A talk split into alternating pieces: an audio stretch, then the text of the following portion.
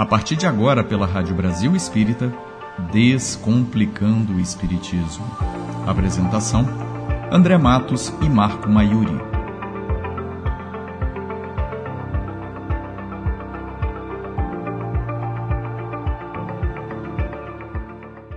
Boa noite, queridos irmãos, queridas irmãs, que alegria depois de uma semana de férias forçadas assistindo lá do hospital meu querido Marco com o nosso amigo Carlinhos semana passada. Hoje estamos aqui juntos, sem combinar de azul, fundo é azul, dois meninos lindos juntos nesta noite maravilhosa.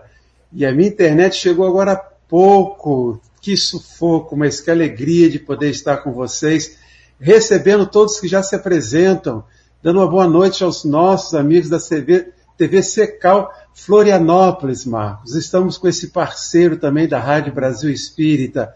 Boa noite, meu irmão. Suas primeiras palavras. Muito boa noite a todos, boa noite a todos que nos ouvem. Nossos votos de muita paz, André, querido irmão, bom te ver bem. E vamos em frente, vamos em frente. Isso, graças a Deus. Fizeram dar uma descansada. Não para um cadinho, está agitando demais, já não é tão menino assim. A ideia era um jeito de dar uma descansada, mas graças a Deus estamos todos juntos nessa noite. Vamos então fazer a nossa prece, né, como nós sempre fazemos, para que possamos é, começar o nosso Descomplicando o Espiritismo. Então elevemos o nosso pensamento a Deus, nosso Pai, a Jesus, nosso Mestre, Nesta noite, onde essas vibrações de alegria e de paz nos envolvem a todos, deixando nosso lar mais iluminado. Porque nesse momento, enquanto estamos juntos, não importa a distância física, nossos corações se unem para o estudo da doutrina espírita. Então, por isso mesmo, muita alegria, muita paz. Um abraço dos nossos companheiros espirituais que já se achegam até nós e nesse instante, nosso lar, aqueles que nos, nos ouvem, nesse momento, nós somos uma pequena célula que ilumina todo o ambiente, uma pequena célula de Jesus da Casa Espírita. Que Deus nos abençoe e que haja paz, muita paz em nossos corações. Sim, sim. Todos juntos aqui pela Rádio TV Brasil Espírita de Alagoas para o mundo, 11 anos iluminando consciência, hein, Marcos? Uma, uma beleza, maravilhoso. Que bom que deixaram a gente chegar nesse cantinho também, participar dessa obra tão querida. Os companheiros nos ouvem agora pelo YouTube, pelo Facebook, pelo aplicativo da Rádio Brasil Espírita. Se você não tem, meu irmão, minha irmã, esse aplicativo, você tem dois canais você transforma o seu celular num rádio. Então, no canal 1, nós temos então as, os nossos encontros, as nossas palestras, as nossas mensagens. Qualquer hora do, do dia você pode ouvir bastante, é, boas, boas palavras. E no canal 2, boas músicas. Músicas espíritas, MPB de qualidade, música clássica. Que coisa boa essa tecnologia que transforma o nosso, ó, o nosso celular numa rádio. Antigo radinho é. de pilha que a gente andava na rua ouvindo. Você tinha radinho de pilha, Marco, ou não era o seu tempo? Ah, quando aparecia algum, viu? O celular faz de tudo hoje em dia. E até telefona também. E até, é, rapaz, até telefone. De vez em quando a gente recebe uma ligação. É verdade. É. Isso, meu amigo. Então vamos começar. Nós já recebemos algumas perguntas, mas eu gostaria de falar aos nossos amigos que já estão aqui presentes. Mama Green, os nossos amigos da TV Secal, o Birajara Cortez, boa noite, Birajara, Janete Oliveira, nossa querida Janete, Daniela Trace de família, minha filha Tatiane Martins aqui com a Sinara também estão presentes, nos ouvindo, deixar a todos aonde você estiver nos ouvindo, traga, mande a sua pergunta, faça contato pelos canais de comunicação da Rádio Brasil Espírita. Nesse tempo que estaremos juntos aqui, eu e Marco, trazemos algumas perguntas dos ouvintes que nos mandam também pelo, pelo e-mail descomplicando espiritismo 22 arroba gmail.com. Você pode mandar também por esse canal, mandar as suas perguntas, como fez o nosso querido Adalberto. Adalberto é querido amigo lá de Paraíba do Sul, aqui no estado do Rio de Janeiro, e ele vem nos trazendo uma pergunta, Marco, se existe alguma relação entre o espiritismo com os chakras e as energias de cada um. Está aí na tela. Chakra, né, energias, será que são conceitos da doutrina espírita, são conceitos de, de, de outras filosofias religiosas? Como é que nós podemos entender então essa questão, o, Marco? Ah, muito bem, uma pergunta muito boa. Vocês sabem que essa questão chamada chakras é mais das doutrinas orientalistas, hinduístas, a nomenclatura chakras. Sim. Né? No entanto, na doutrina espírita, nós observamos os centros de força. Né? Os centros de força, só para nós ilustrarmos rapidamente, aqui em cima tem um, aqui tem outro, aqui na parte, o chakra laríngeo, chakra coronário, gástrico e genésico. São centros de força como se fossem nós energéticos, no qual o perispírito condensa ali as suas ações. Está diretamente ligado também a esses centros de força, que também é como se fosse uma ligação do perispírito com as atividades físicas, fisiológicas do corpo, né? Então, realmente, só uma nomenclatura, né? Mas, no fundo, trata-se da mesma coisa. E é interessante nós observarmos, Kardec já coloca isso, que a doutrina espírita ela não veio trazer nenhuma novidade.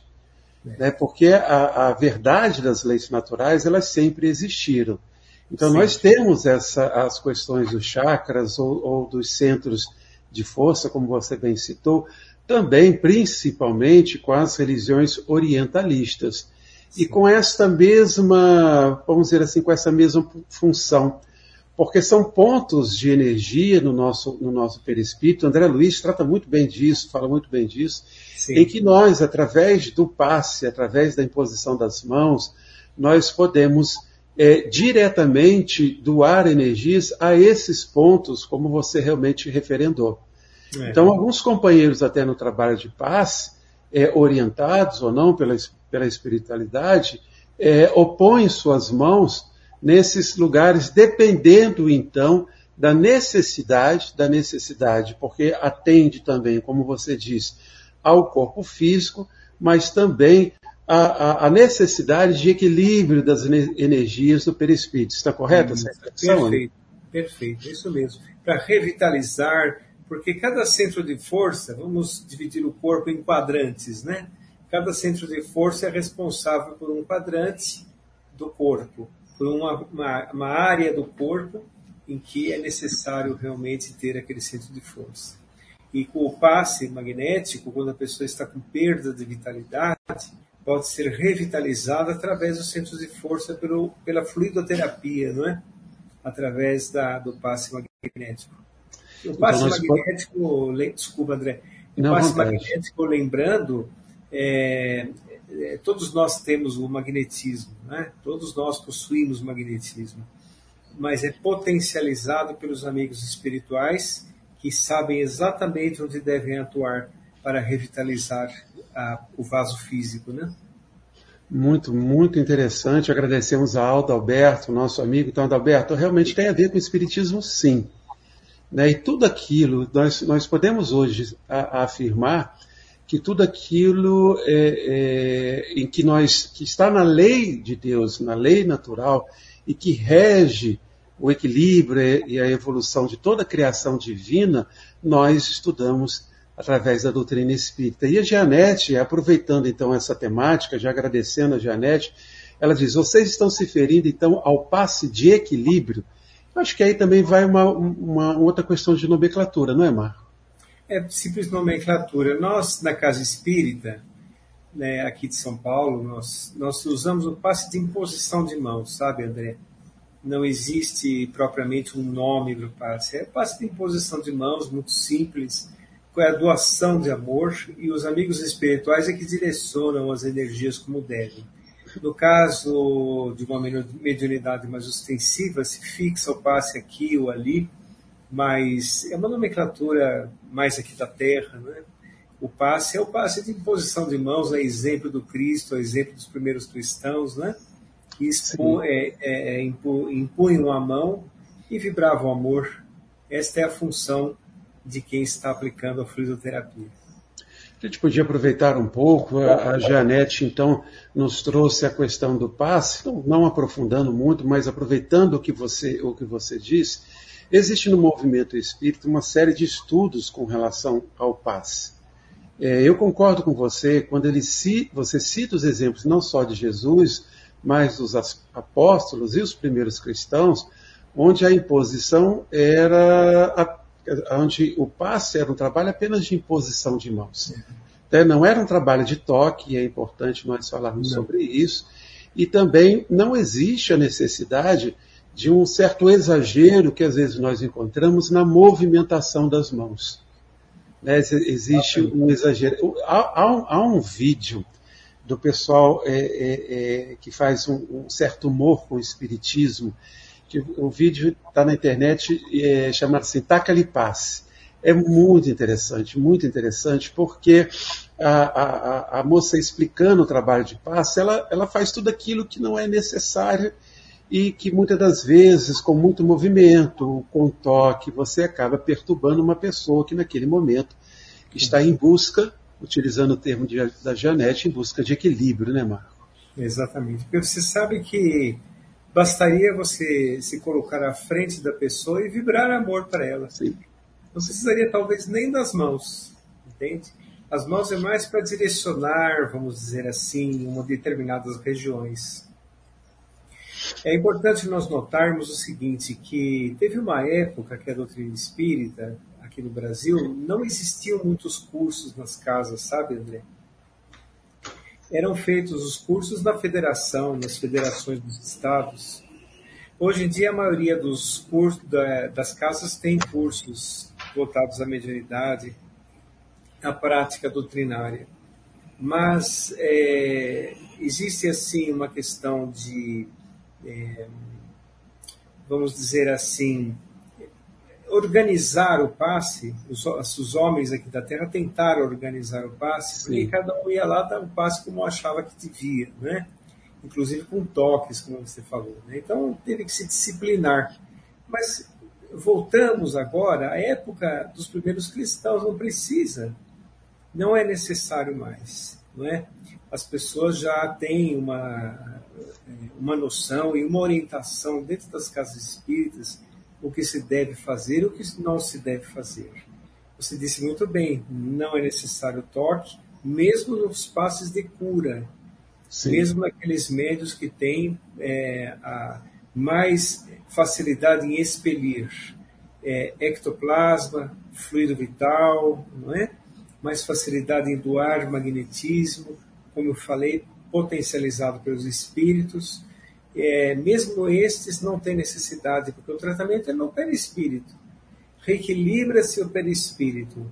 E se a pessoa tiver um merecimento necessário, a fé suficiente, isso vai se refletir no corpo físico ou não. Ou a pessoa melhora, ou a pessoa até se cura. E se por acaso não acontecer nada disso, é uma mensagem é, espiritual para que a pessoa melhore como indivíduo. Então tem esses aspectos, né? A pessoa Sim. às vezes vai num trabalho de curas, do, de passe, é, não recebe a cura, porque aquela, aquela enfermidade é o remédio que ela necessita para as suas enfermidades.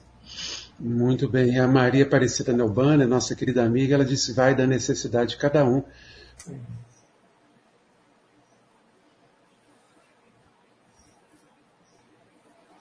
Vai da necessidade de cada um, exatamente isso. Cada um tem o que necessita para o seu, seu tratamento e aquilo que é merecido, né? aquilo que a pessoa tem como merecimento para poder receber. eu, vou, eu, eu vou no ponto dela aqui, Marco, também é a questão da, da, do médium.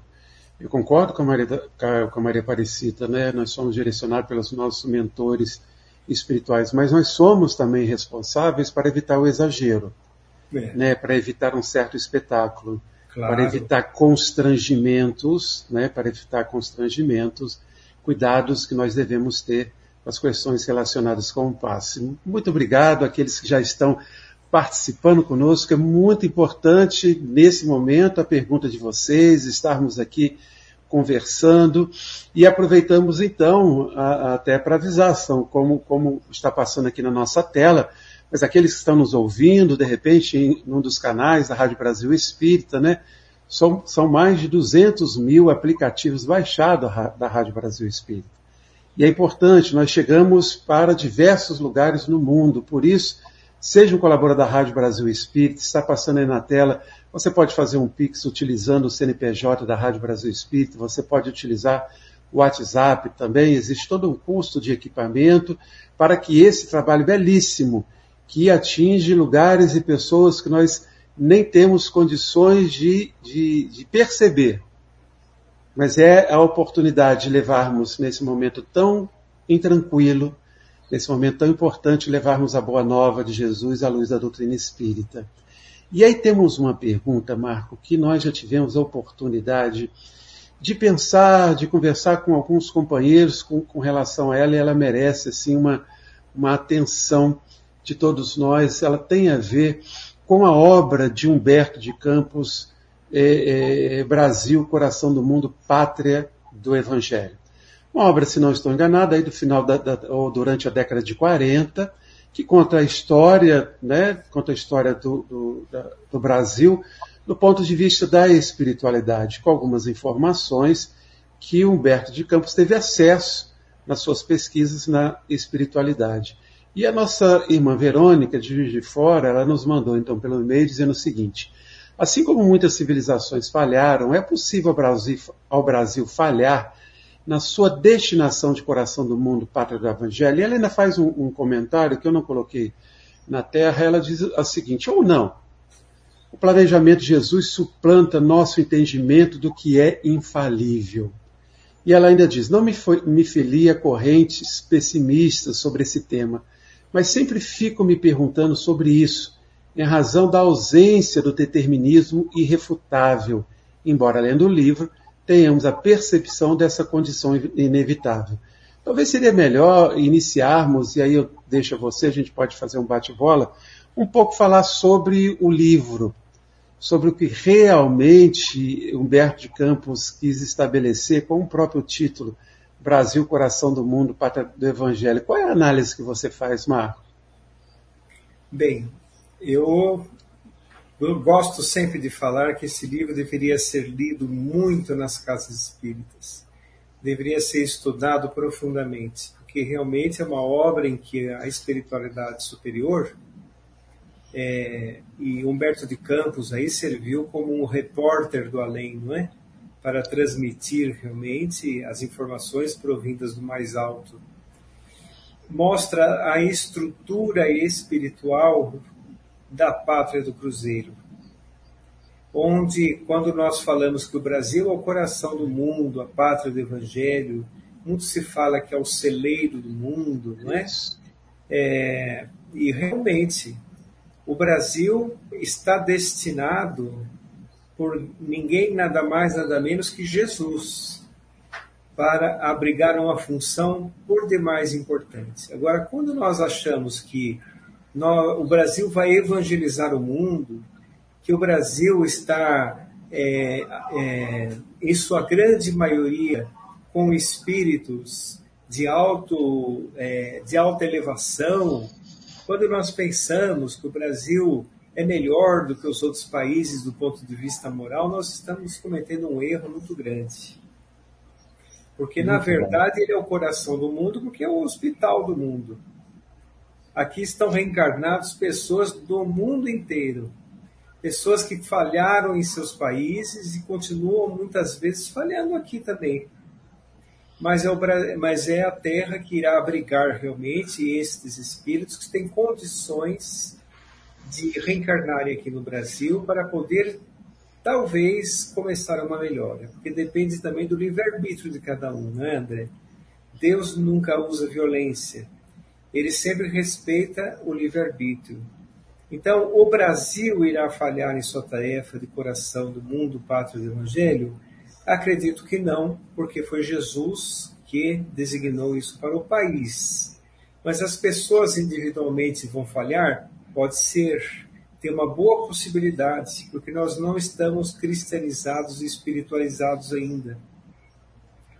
Mas a, a finalidade da pátria continuará sendo aquela que Jesus escolheu para plantar a árvore do seu evangelho. Não é à toa que a doutrina espírita, a terceira revelação, veio fincar raízes aqui na pátria do Cruzeiro. É, hoje nós vamos na França, por exemplo, na França existem mil espíritas, 990 são brasileiros, não é? que estão lá, casas e lugares brasileiros.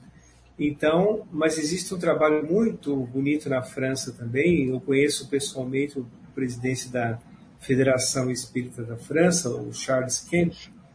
Ele é um grande pesquisador e um trabalhador maravilhoso que existe em França e que nós devemos realmente agradecer muito pelas atividades dele.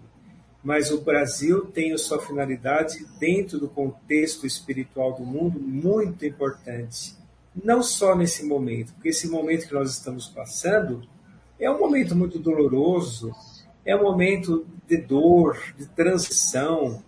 No nível espiritual que nós estamos, nós somente transitamos com dor, com perdas. Nós não temos ainda capacidade de transitar pela fraternidade.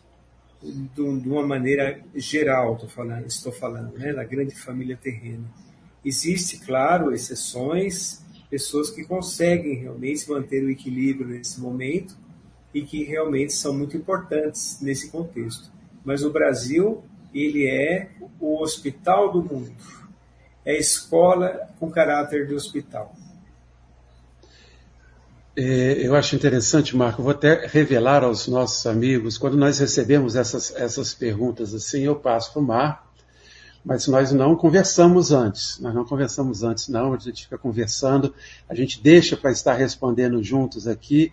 E é, e é muito bacana, muito bom, porque nós sempre estamos pensando, é, é, pelo menos temos assim um raciocínio muito próximo, né? A gente tem um, uma análise das questões de uma forma muito parecida. E, e, e é, da mesma forma penso eu com a resposta do Marco agora. Nunca ainda tivemos nenhuma DR, né, Marco? Por enquanto, graças a Deus, nós até escolhemos a mesma cor da roupa sem avisar um ao outro, olha só, a gente é precisa é disso. Não. Mas quanto a, essa, é, meu amigo, quanto a essa questão, eu acho, eu acho muito interessante. Agora eu queria dar uma, dar o meu olhar como historiador também, que é uma das minhas formações. Então eu li o livro do, do Humberto de Campos, o Boa Nova, pretendo relê-lo novamente, é, é, primeiro observando as suas, as suas informações com relação aos fatos históricos aquilo que a pesquisa histórica sobre a história do Brasil já nos apresenta. Então, um primeiro aspecto muito importante é que nós não encontramos nenhuma informação ali daquela que, historicamente, com as pesquisas, com a documentação, com tudo que nos é permitido conhecer da história do Brasil, é, é, nós temos, é, logicamente, temos lá as informações de, de, de todo, tudo que foi desenvolvido no desenrolar desde né, da, da, dessa informação que você nos traz, da própria escolha do Cristo, dessa, dessa paisagem, desse local, para é, é, trazer o seu evangelho e a partir daqui você ter todo um, um, trabalho de fazer com que esse evangelho possa correr o mundo. Essa é uma informação do plano espiritual, logicamente nós não, não temos aqui nas nossas pesquisas históricas. E quando nós falamos de civilizações, nós temos realmente na história da humanidade uma série de civilização que, que, que passa um tempo com, nas conquistas. As civilizações, até hoje, infelizmente, é, é, nós temos ainda toda essa ação bélica né, de conquistas. Não, outro dia eu estava lendo uma, uma reportagem, só abrindo um parênteses, é, eu acho que nunca, ou pouco tempo na história, se for buscarmos de Jesus para cá, nós não deixamos de ter uma, uma ação bélica, uma guerra no, no mundo. né, no mundo, nós não deixamos de ter tempo nenhum, ou se teve foram muito poucos. Isso demonstra que nós somos, né, ainda a nossa, a nossa condição espiritual. E, então nós tivemos civilizações que elas tiveram seu ápice, tiveram uma função, tiveram uma determinada função, como por exemplo, vamos falar da civilização romana. O trabalho de Paulo na civilização romana é que, é que propiciou então depois que o cristianismo, o cristianismo pudesse né, é, estar presente principalmente em toda a civilização ocidental. Então, Roma, pela extensão de suas conquistas, pela importância que ela teve num determinado período, ela então serve de celeiro, depois de todo o trabalho do, do, do Paulo junto aos gentios, para que a palavra do Cristo pudesse, por exemplo, chegar até nós, porque é, é, toda, toda, a, a, toda a colonização, principalmente aqui da América é, e parte da África também, apesar de todos os problemas né, que nós tivemos, ela parte então da, uh, da presença da Igreja Católica, então do pensamento cristão católico e depois reformista por toda essa, toda essa região. Então, o que nós vamos percebendo é que essas civilizações elas tiveram a sua, a sua função, a sua importância, tiveram seus momentos, vamos dizer assim, de glória humana, né, mas também tiveram a sua, a sua, a sua derrocada. Pensando em Brasil, nós vamos, nós vamos perceber que essa proposta que, que nos traz é, Humberto de Campos, com essa característica de pátria do Evangelho, de coração do mundo. Então, veja, é, vamos imaginar o, o, um sentido que a gente possa dar ao coração. Né? O coração é a expressão do amor, é, é, é, é aquele que acolhe, né? aquele que compreende.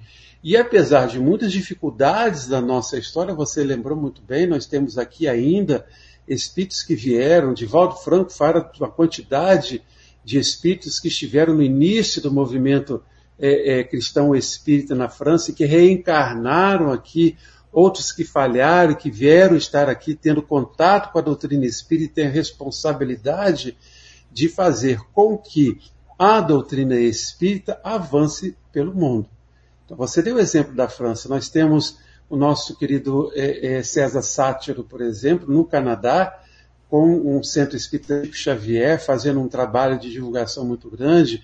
Divaldo percorreu o mundo levando a palavra né, da, da, da doutrina espírita. Hoje, através da internet, estamos todos nós aqui podendo falar do Evangelho de Jesus e chegando a lugares que nós não imaginamos através de todas as redes que a Rádio Brasil Espírita, por exemplo, entre tantas instituições, favorecem esse contato. Então é um trabalho de longo tempo. E é um trabalho que eu pessoalmente entendo, Marco, queria saber a sua opinião, que ele vai se fazer justamente nesse período em que nós estamos saindo do mundo de provas e expiações para o mundo de regeneração. Então não é que seja infalível. É lógico que Deus está, estará sempre é, é, considerando ah, o nosso livre-arbítrio, mas como da lei do progresso, por exemplo, a lei do progresso, a evolução é uma lei de Deus, então a evolução se dará à nossa vontade ou à nossa dispensa, entendo eu que a proposta do Brasil ela se dará também apesar de, infelizmente, nós encontramos uma série de desequilíbrios e, e, e, e escolhas equivocadas daqueles que estão à frente. Né?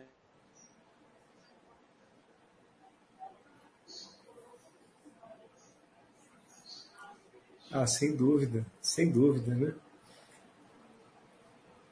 Congelou o vídeo do André, vou dar uma continuidade continuada aqui, André. Pode, eu queria te ouvir agora, eu queria te ouvir sobre, sobre esse aspecto que eu levantei.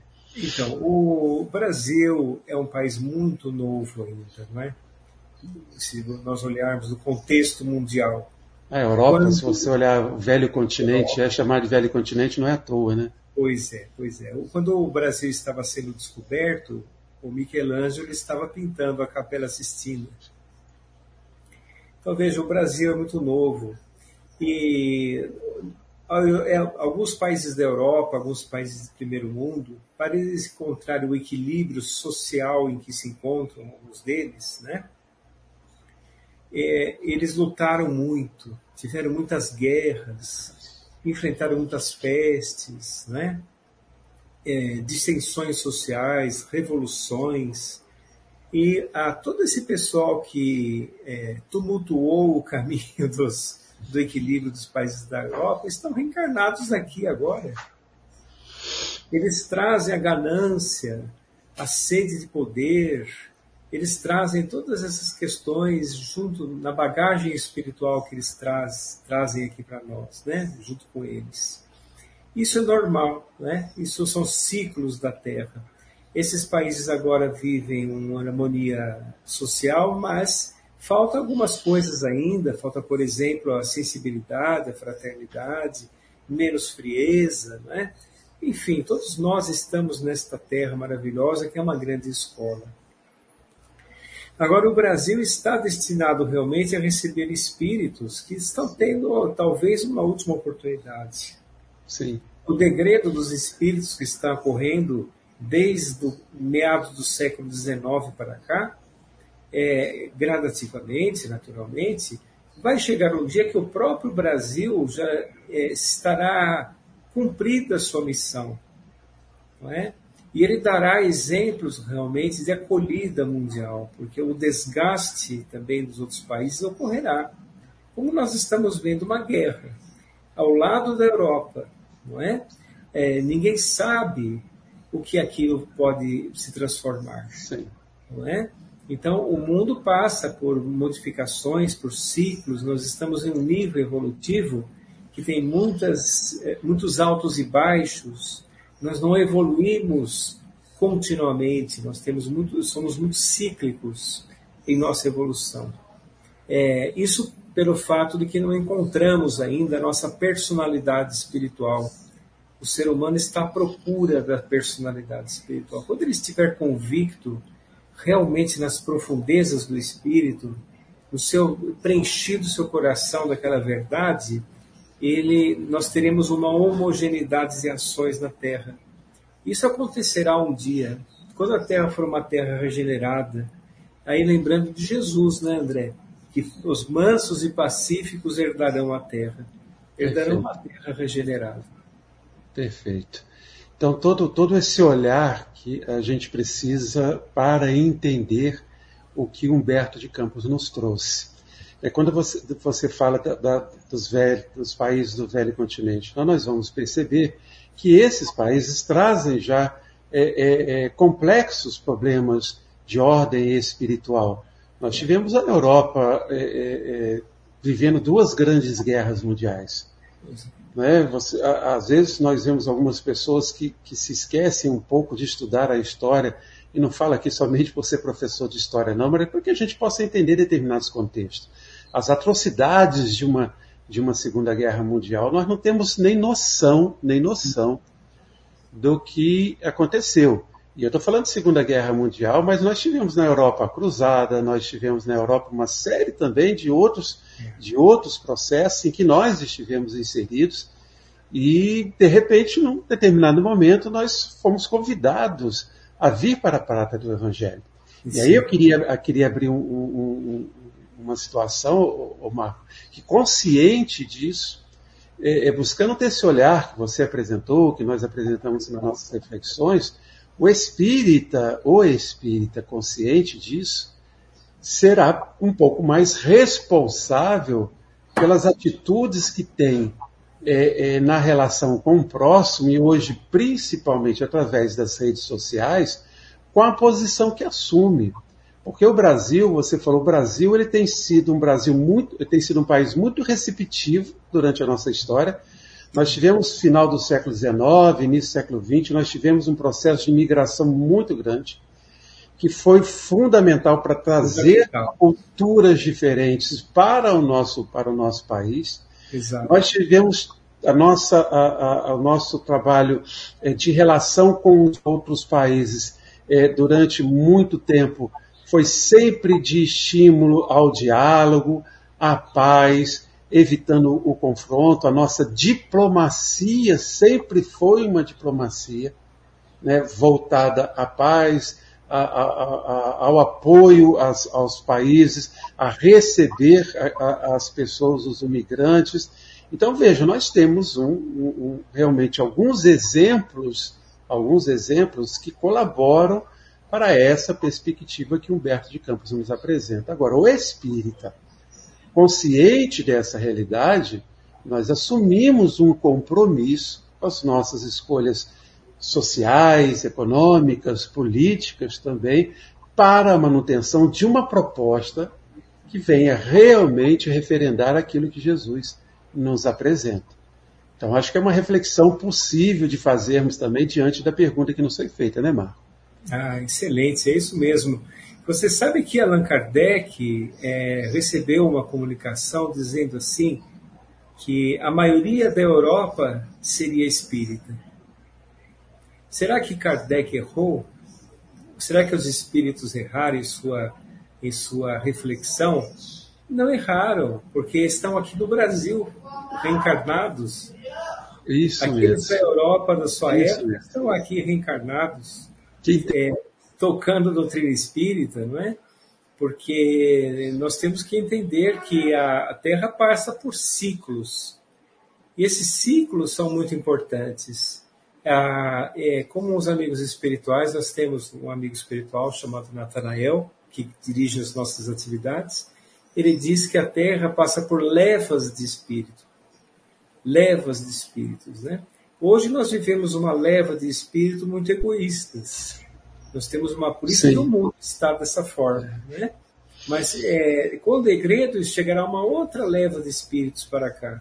E assim por diante. Você falou de Segunda Guerra o povo da Alemanha, por exemplo. Né? O povo da Alemanha hoje não quer nem ouvir falar de guerra. Sim. sim. É um outro povo que está lá reencarnado. Entende? Então, é claro que cada época tem o seu contexto, não é? Mas né, a Terra passa por ciclos também, porque temos que, nós temos que nos conscientizar o seguinte, que a enxertia divina sempre está ao nosso lado. Não é só por conta do homem, não é só por conta da sua ideologia, do seu, das suas decisões. A espiritualidade nos conduz os passos. Que se não fosse assim, nós evoluiríamos muito lentamente. Muito lentamente. Nós sempre gostamos de afirmar que a separação do joio e do trigo será lá na vida espiritual. Para que nós possamos progredir mais celeremente, né? Perfeitamente. Então nós vamos, olha, dar um tempinho para antes da próxima pergunta, dar um abraço aos nossos irmãos da TV Secal, lá de Florianópolis, também parceiro agora com a Rádio Brasil Espírita nesse processo, nesse trabalho de iluminar consciências é, para chegar o mais distante, a mais pessoas possíveis. E aqueles que já foram chegando enquanto nós estávamos conversando aqui, a Magna, boa noite Magna Gandra, a Neuzinha já colocou aí no, no, no chat para a gente, a Vera Nunes, a nossa Edilene Silva, nossa querida Edilene lá de Salvador, companheira dos trabalhos do Gotas de Esperança, a Neila Bernadette, fiquem todos, sejam muito bem-vindos, fiquem todos à vontade de fazer as perguntas. Se vocês não fazem, eu trago as perguntas que os nossos ouvintes vão mandando para nós no e-mail, anotem aí, descomplicandoespiritismo22 arroba gmail.com. E veio uma, uma, uma pergunta, ô Ivani, boa noite, gratidão, Florianópolis, ou eu que agradeço, nós que agradecemos imensamente ter vocês conosco, que é uma alegria muito grande. Obrigado. Veio uma pergunta, esse eu vou passar direto e reto para o meu amigo aqui, porque essa Puxa pergunta assim, é só pessoal assim, que já fez assim, uma pós-graduação, um mestrado, um doutorado em espiritismo, isso é coisa de, de Marco Maioriu. Depois que ele aí, comenta assim, aí eu pego um caminhozinho e vou atrás dele. Olha só, a, a, a nossa companheira, também outra pergunta da Verônica. Ele é muito estudiosa, ela está sempre nos trazendo umas perguntas também. Ela fala assim: Marcelo Encarnado possui ainda nessa vida epilepsia, agora um pouco mais sob controle. Ela, ela retira um trecho do livro No Mundo Maior, André Luiz. E ela colocou entre, entre aspas, então imagino que seja a citação talvez do André Luiz, e diz assim: os reflexos condicionados não se aplicariam igualmente a diversos fenômenos medianímicos? Não elucidavam as mistificações inconscientes que muitas vezes perturbam os ciclos dos experimentadores encarnados? Aí ela, ela diz, nessa hipótese do livro, né, entendo que sejam as questões é, é, anímicas né, relacionadas talvez aos problemas de epilepsia ou outros mais. Nessa hipótese do livro, o que representaria esses reflexos condicionados? Refletiriam em algum, alguns casos em animismo, no caso dos médios, ela diz assim, eu não entendi a dúvida do André Luiz, então ele, aquele entre aspas deve ter sido a pergunta que o André Luiz não fez. Se o André Luiz estava em dúvida, então, Emar, como é que nós vamos sair né, é, nessa é. questão de epilepsia, de animismo, que vira e mexe é um tema que retorna ao nosso programa, né? É. André Luiz aqui é você, André. É, é eu, meu irmão. Por isso que eu utilizo André Matos. No início eu ah, você o André Luiz, você é o André Luiz. Falei, não, eu uso Matos. André Matos. É melhor, é, com certeza. Não, eu, primeiro vamos conversar um pouco sobre animismo, né? Animismo Sim, sempre bom. São as questões, o potencial do espírito da, do médium, no caso, né? Certo? Por exemplo, existem alguns fenômenos ligados ao animismo. Telepatia, por exemplo, é um fenômeno anímico. A, a, o magnetismo é um fenômeno anímico captação de ondas mentais, assim, é um fenômeno anímico também. Ah, Deixe-me ver outro fenômeno anímico. Ah, telecinesias, né? movimentação é, por magnetismo, também é um fenômeno anímico. E quando, por exemplo, existe uma psicografia, uma psicofonia, existe um, uma comunicação mediúnica, o médium participa também anime, anim, com a sua parte anímica. Ele também tem uma participação. Porque é como ele se emprestasse o seu potencial para os espíritos utilizarem. Na comunicação mediúnica, o que não pode é ter mais animismo do que mediunismo. Sim. Porque aí o animismo passa na frente do mediunismo e realmente é, o, médium fala aquilo que ele está pensando, aquilo que ele acha. E eu já vi, por exemplo, comunicações anímicas em que uma pessoa precisava dar um recado é, um pouco um pouco assim desagradável para o outro e deu como se fosse uma comunicação. Essa é uma boa, essa é uma boa estratégia, é, né?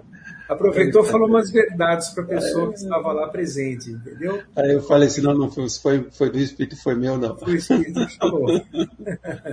então isso aconteceu. Então acho que André Luiz quis dizer muito a respeito disso, né? Que as pessoas que exageram, médios, por exemplo, desonestos, não é? Que querem ludibriar as pessoas, que querem é, é, criar sensacionalismo, que usam a questão da mediunidade, mas coloca em segundo plano a comunicação dos espíritos, colocando o animismo em primeiro plano, esses terão problemas no futuro, né, com mau uso do, da, da, da, do instrumento mediúnico, vamos dizer assim. Não é? Eu acho que é essa questão que André Luiz quis dizer. Não me lembro exatamente o, a frase, mas eu acredito que seja nesse sentido. Né? É, ele, ele, ele ficou desequilibrado. Isso, ela, ela só coloca isso do Marcelo, que ele encarnado, que ainda possui ainda nessa vida epilepsia, agora um pouco mais sob controle, e aí ela traz essa, essa questão do André Luiz, que apesar de ser uma pergunta, né, ele diz os reflexos condicionados não se aplicariam, quer dizer, então no entendimento dele, né, ele queria confirmar ou não, não se aplicariam igualmente a diversos fenômenos medianímicos, né, não, não elucidavam as mistificações inconscientes, que muitas das vezes perturbam os ciclos dos experimentadores encarnados. Então, quando ele fala desses reflexos condicionados, né, presente em diversos fenômenos medianímicos, eu entendo que, como você mesmo nos traz, está sempre, nós, nós já tivemos algumas oportunidades aqui de tratar sobre as questões do animismo, eu entendo que sim, que o reflexo condicionado possa ser um desses fenômenos, né? e aí dependendo, sim, da, da, da condição moral do médium, ou do, do, desejo, ou do que ele pretende inserir aonde ele está nesse, nesse trabalho, pode realmente trazer perturbação a determinados círculos né, de atuação mediúnica. Porque é importante lembrar o que você sempre disse aqui, e, de uns tempos para cá tenho ouvido outros companheiros é, reforçando esse conceito, que o animismo por si só, durante muito tempo visto como algo negativo pelo movimento espírita, por si só não é negativo. Né? Não, é, não é algo que deva ser evitado ou que deva ser criticado no médico. Deva ser, sim, orientado, estudado, percebido, e aí sim é, é, é, você desenvolver o trabalho com essa, com essa consciência, mas visto de forma negativa, realmente não. Não. Não é porque, é como nós comentamos, os espíritos utilizam a, os potenciais do médium. Porque, vamos supor, ele quer transmitir um poema. Os espíritos querem transmitir um poema. Se um médium não tem em seus arquivos espirituais facilidade em poemas, mesmo que nessa encarnação ele não use essa, essa habilidade, mas ele tem nos arquivos espirituais, os espíritos vão encontrar mais facilidade na comunicação. O médico que vai, por exemplo, é, é, receber um romance histórico, se o médium não tiver essa facilidade também, ele terá dificuldades. Científico, a mesma coisa. Então, eles, se utilizam do potencial que o instrumento tem. Como aquela história do violino, né, André? Se o violino estiver bem afinado. O, Kardec o traz para nós. Kardec, né? É. O, o, músico vai poder exercer a sua técnica. Se o, se o violino estiver faltando cordas, estiver desafinado, não será possível. Então, Realmente. o animismo é dessa parte. Mediunidades gloriosas, como de Chico Xavier, por exemplo, utiliza muito pouco o animismo, né? Muito pouco mesmo. Mas, na média, tem que ser mais ou menos uns 70% de mediunismo e o resto de animismo. Mais ou menos, né? Não dá para ter uma, uma precisão nisso. Não sei se você reparou aqui no Descomplicando o Espiritismo, vira e mexe, a gente chega no mediunidade. Né? É. E aí nós nos lembramos de convidar a todos, já que estamos quase no finalzinho do nosso encontro desta noite, de convidar a todos a próxima sexta-feira. Retornamos, eu e Marco, para é, o Descortinando, o livro dos médios. Capítulo 16, não é, Marco? Não foi? 16. Acho que nós fizemos o, o, capítulo 15, você fez com Carlinhos o capítulo 15, essa dupla que trabalhou demais naquela sexta-feira passada. Essa dupla, então nós vamos lá no nosso capítulo 16, e, e, é um capítulo muito, muito interessante, porque a gente possa estar tratando. Né? O capítulo 16 é dos médios especiais, se não estou enganado, não é isso? É, médios especiais. É. Os médios especiais, isso. E vai ser bom saber se, se eu sou um médio especial, de repente estou precisando aí que você reafirme a minha condição de um médio especial. Será que é, que é isso que Kardec vai estar tratando? Então, na próxima sexta-feira, às 21h15, convidamos a todos vocês que nos acompanham aqui também, que possam estar junto, faça a leitura, faça o estudo do capítulo 16 do Livro dos Médios, participe e traga a sua dúvida. Querido amigo, alguma consideração final, alguma questão que a gente possa então levantar? Nós temos aí pelo menos uns oito, nove minutos antes de encerrar no nosso horário de uma hora que nós ficamos juntos aqui com os nossos irmãos. Ah, é uma alegria muito grande. Você sabe, André, que essa questão que você disse da pátria, coração do mundo, pátria do Evangelho, é muito importante, né? Nós notarmos que as modificações do começo da transição planetária até aqui, né? Você imagine uma coisa, na época de Kardec, século XIX, a humanidade tinha um bilhão de pessoas. Isso mesmo. E em 160 anos, é, sextuplicou a humanidade. É, pelos, é, é, isso, isso é uma característica da transição planetária. Né? Inclusive, por exemplo, é, o descobrimento do antibiótico é um exemplo. Antigamente, um simples resfriado matava, virava uma pneumonia e matava. Uma dor, uma dor de dente, arrancava um dente e a vida junto. E a vida junto. É. Né? A Idade Média, a expectativa da Idade Média era 35 anos. Isso. Um homem de 45 anos era um homem velho naquela época. Então, uhum. é, a humanidade ela vai evoluindo e o Brasil tem a sua tarefa no contexto das nações. Ele tem a sua tarefa. A tarefa, realmente, por ser um lugar muito novo, um lugar ainda a ser desenvolvido, com o potencial imenso que tem, não é? É, irá realmente receber é, em seu seio espíritos necessitados de se recuperarem. Agora, nós estamos numa época chamada de final de ciclo. Final de ciclo, início do outro ciclo, as coisas mudarão, não é? Tudo mudará, não de uma hora para outra. Vai levar algumas centenas de anos. Mas o Brasil tem a sua participação fundamental na mudança da humanidade. Quem disse isso não foi, é, não fui eu, não foi o André, não foi ninguém, mas foi Jesus. Então é um plano do Cristo. É? Eu me lembro nesse livro, é, quando Ismael estava ah, juntamente com Jesus preparando a reencarnação de Bezerra de Menezes. 50 anos antes da chegada do Espiritismo. Então viram que maravilha, né? Nós estamos realmente num contexto muito importante daqui da humanidade essa, esse olhar que você traz é um olhar, por exemplo, nós historiadores estamos acostumados a olhar a, a, a, aquilo que a gente chama do, do longo tempo histórico.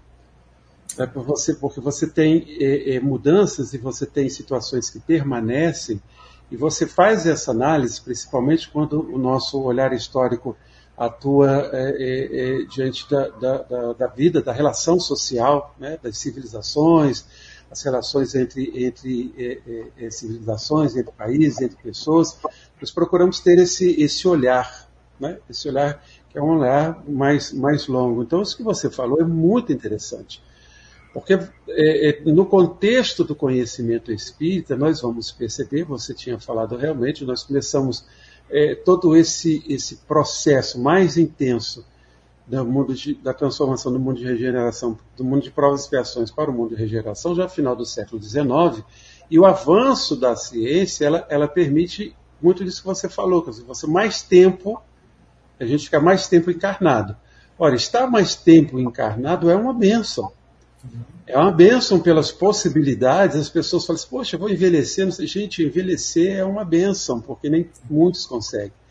E às vezes é justamente nesse período agora que nós começamos a ter é, é, é, valorizar determinadas situações, perceber determinados contextos que nós não percebíamos.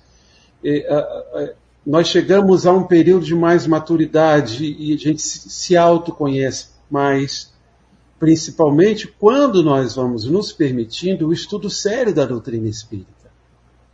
É, porque nós não estudamos, né? eu comecei aos 16 anos, graças a Deus, agradeço a espiritualidade, a oportunidade que me deu de conhecer a doutrina espírita. Nesse período, nós viemos num aprendizado, não numa transformação, né, numa santificação. O próprio Kardec nos diz, reconhece o verdadeiro espírita pelo esforço que faz na sua transformação moral. E o esforço, ele advém de todo um processo de reflexão, de estudo, de observação do nosso comportamento, na relação com, com, com, com os amigos dentro do próprio movimento espírita, tanto nós temos que ter esse olhar, e esse olhar nos permite ter confiança em Deus, né, irmão? Apesar de todas as dificuldades, é, é, os amigos espirituais têm nos preparado. Nós fizemos um, um estudo longo ano passado é, do livro No Rumo do Mundo de Regeneração. Quando eu comecei a ler algumas coisas, eu falei, puxa, será que é isso mesmo? Estão exagerando demais, não? E aí depois nós fomos percebendo o contexto de cada, de cada fala do Manuel Flamengo de Miranda e as coisas que estavam nos acontecendo em volta. Aí pensamos até esse olhar do historiador. A gente percebe realmente está acontecendo todo o processo, como você disse, que o próprio Cristo estabeleceu que ocorria. E não é por uma, um determinismo à vontade de Deus, não. É a compreensão do nosso processo evolutivo. Ele sabia, que, ele sabia que muitas das vezes a gente ia se equivocar, ia insistir em determinados erros, íamos ir e voltar, pátria espiritual reencarnar novamente, íamos conhecer a doutrina espírita, íamos viver determinadas situações que nós escolhemos, mas que são situações que seriam necessárias ao nosso aprendizado. O Cristo tem consciência de que nós um dia chegaremos a situações de consciências mais felizes. Né? Ele conhece, quando ele fala, ele fala de todas as ovelhas do seu rebanho, Marcos. Você imaginou. O que é esse Espírito que conhece intimamente cada, da, cada uma da sua ovelha? Ah, ele fala do bom pastor que conhece a ovelha pelo seu nome. Então ele sabe de nós, ele sabe de nossa consciência e sabe o caminho que nós temos que percorrer e é o caminho que nós temos que percorrer agora. Então o espírita deve ter uma visão, um entendimento de maior compreensão, né, de fé, de entendimento. O espírita não deve temer a morte, né, em, em, em situação nenhuma. Ou seja, existe uma série de questões que a doutrina espírita nos abre a consciência e, e que nós realmente não devemos perder a oportunidade de estudar e de aprender mais. Né? Ah, é maravilhoso, né, André?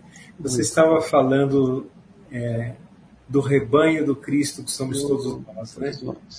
Isso é, isso é de uma beleza incomensurável, né? Porque nós sabemos que Deus é o único que consegue penetrar nas nossas consciências e saber exatamente o que, como nós somos, o que necessitamos e o que pensamos. Claro, nós somos criação de Deus. Temos Deus com D minúsculo dentro de nós. Mas Jesus, o seu divino embaixador, como nós todos estamos sob sua responsabilidade, também tem acesso a esses arquivos sabe o nosso nome e o que se passa em nosso coração. E sabe, e nos aguarda a razão. Aguarda que nós despertemos do sono espiritual em que estamos. A humanidade dorme, não é? A humanidade tem um, está num sono espiritual muito grande. Mas um dia despertará. Nós estávamos certa, é, ontem comentando em casa que é, Deus e os espíritos superiores eles não enxergam a pessoa pelo seu erro. Perfeito, perfeito. Eles olham a pessoa como um todo, né? O Sim. erro, eles sabem que é alguma imaturidade da jornada, algum erro, algum equívoco, alguma fraqueza, não é? E eles sabem que isso aí tem o seu tempo para acabar. Os erros, os nossos equívocos, têm seu tempo para acabar. Mas eles olham o potencial que a pessoa tem. É por isso que Jesus diz que nós somos a luz do mundo e o sal da terra. É o potencial enorme que nós temos a ser desenvolvido ainda, não é? E, e Jesus deu vários exemplos disso. Ele pegou dois cobradores de impostos, é, Zaqueu e Mateus, e transformou aquelas vidas, né? Porque ele não olhava o equívoco deles, ele olhava o potencial que eles tinham. Ele pegou Paulo, que era um perseguidor de, de cristãos, um dos mais empedernidos, e trouxe para junto de si, de si para ser o, o vaso escolhido que iria le, é, levar o cristianismo além da Palestina, né? para entrar no Ocidente. Então, e tantos outros casos, né? fala-se, por exemplo, que Longinos, o soldado que feriu Jesus na cruz, é. encarnou-se com o Bezerra de Menezes depois. Então, tem vários casos desse tipo em que Jesus trouxe para perto de si a, os espíritos pelo seu potencial, não pelo seu erro. Então, nós temos grandes oportunidades pela frente. Basta despertar. Muito bom, muito bom, que ótimo, irmão. Muito obrigado. Gianete está. Gratidão, Marco André, pelo esclarecimento. Nós é que agradecemos a, não só a presença de vocês, mas a oportunidade de a gente conversar, descomplicar o Espiritismo, conversar sobre os assuntos que vocês nos apresentam. Por favor, se manifestem, se manifestem pelo WhatsApp da nossa Rádio Brasil Espírita, se manifestem as suas dúvidas, suas perguntas através do nosso e-mail descomplicandоespiritismo22gmail.com e participem no chat. Quando estiverem conosco, façam as suas perguntas, o máximo que a gente pode dizer, olha, tem uma certa dúvida aqui, nós vamos pesquisar, aguarde e confie que nós trazemos as respostas, porque tanto eu quanto o Marco, vocês, nós estamos estudando, estudando, agradecendo a oportunidade que a doutrina espírita nos concedeu de termos esse Jesus bem mais próximo, de uma forma tão simples, mas de uma forma tão intensa nos nossos corações. Meu amigo, muito obrigado por estar muito com obrigado, você. Vou pedir a você, então, que faça a nossa prece.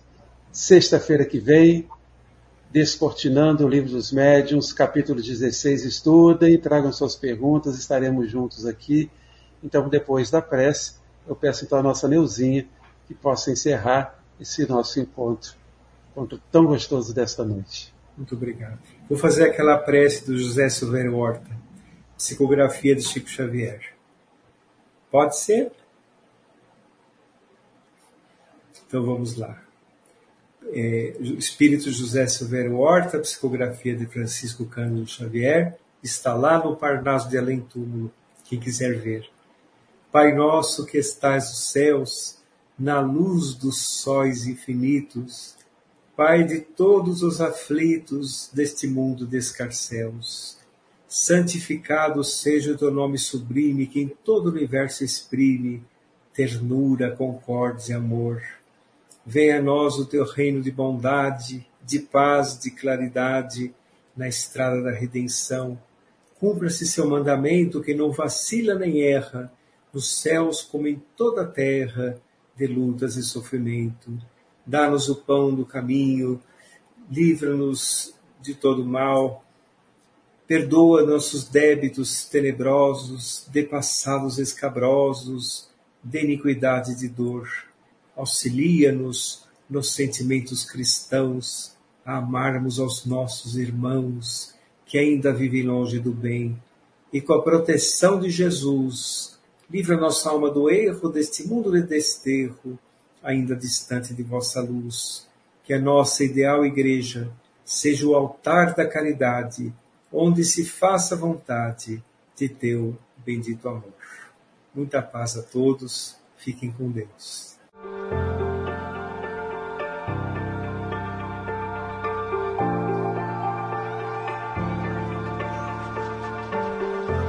Você acabou de escutar Descomplicando o Espiritismo, com André Matos e Marco Maiuri.